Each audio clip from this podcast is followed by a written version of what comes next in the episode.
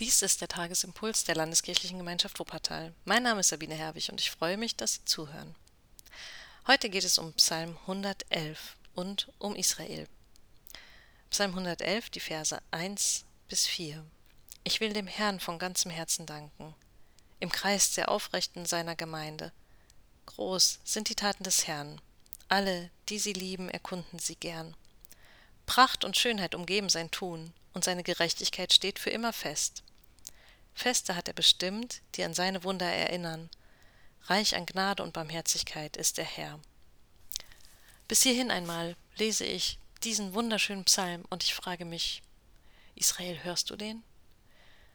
Ich weiß nicht, wie es Ihnen geht, aber ich kann im Moment kaum eine Andacht halten, ohne an Israel zu denken, wo die Gewalt wieder so eskaliert ist.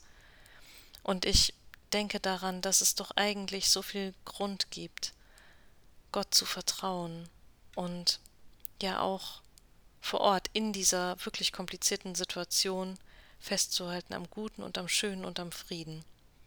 Und ich sehe die Menschen in Palästina, im Gazastreifen und verstehe einfach nicht, wie so viel Gewalt möglich ist, die doch wieder die Ärmsten und Schwächsten trifft auf beiden Seiten, die Kinder und Erwachsene in Angst und Schrecken versetzen. Und ich stelle diesen wunderschönen Psalm dagegen und verstehe es nicht. Ich verstehe nicht, wieso so viel Gewalt sein kann. Ich möchte rufen, Kyrie eleison, Herr, erbarme dich, Herr, erbarme dich und zeig doch deinen Kindern wieder den Weg zum Frieden. Lehre sie, Brücken zu bauen statt Mauern.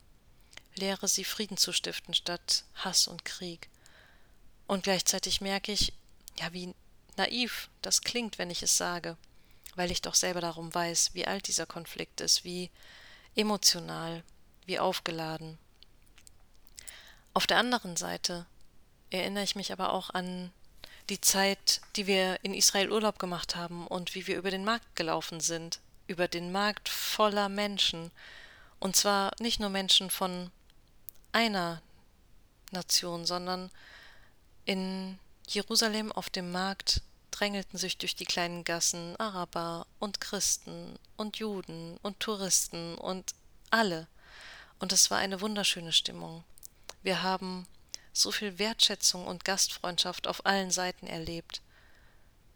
Und deswegen möchte ich die Hoffnung nicht aufgeben, dass die Menschen es schaffen, zurück zum Frieden zu finden, aber ich sehe auch, wie dringend sie dabei Gottes Hilfe brauchen.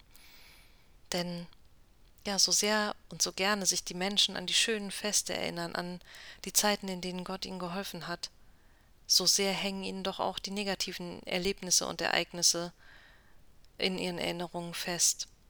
Ja, in Vers 4 lesen wir, Feste hat er bestimmt, die an seine Wunder erinnern, reich an Gnade und Barmherzigkeit ist der Herr. Und das möchte ich wirklich hochhalten, dass wir uns an Gottes Gnade und Barmherzigkeit erinnern. Und ich möchte glauben, dass Gott die Situation in Israel und Palästina retten kann. Ich habe keine Ahnung wie. Wenn ich merke, dass es Gewalt gibt, nicht nur dort vor Ort, der nicht nur von den Regierenden und den Soldaten ausgeübt wird und der Terrororganisation, sondern der auch auf den Menschen, auf die Menschen übergreift, die sich bis vor ein paar Wochen auf der Straße noch einfach so begegnen konnten. Und ich spüre, dass die Gewalt sogar hierher schwappt, dass vor Synagogen Israel-Flaggen verbrannt werden und mir läuft ein kalter Schauer den Rücken runter, weil ich denke, das darf nicht sein, dass wir den Hass hierher holen und dass wir es nicht schaffen, diesen Frieden Gottes und die Barmherzigkeit höher zu halten. Mich macht das unendlich traurig und deswegen kann ich auch heute nicht diesen Halleluja-Lobsalm aus vollem Herzen singen oder schmettern. Aber ich möchte ihn lesen als Trost und als Hoffnungspsalm. Und ich bin sicher, dass Gott die Dinge weiter in seiner Hand hält, auch wenn ich es vielleicht im Moment nicht sehen kann. Ich bete für die Situation der Israeliten und der Palästinenser, dass sie nicht im Hass aufgefressen werden, sondern dass sie es schaffen, den Weg zum Frieden zu finden. Darum bitte ich Gott.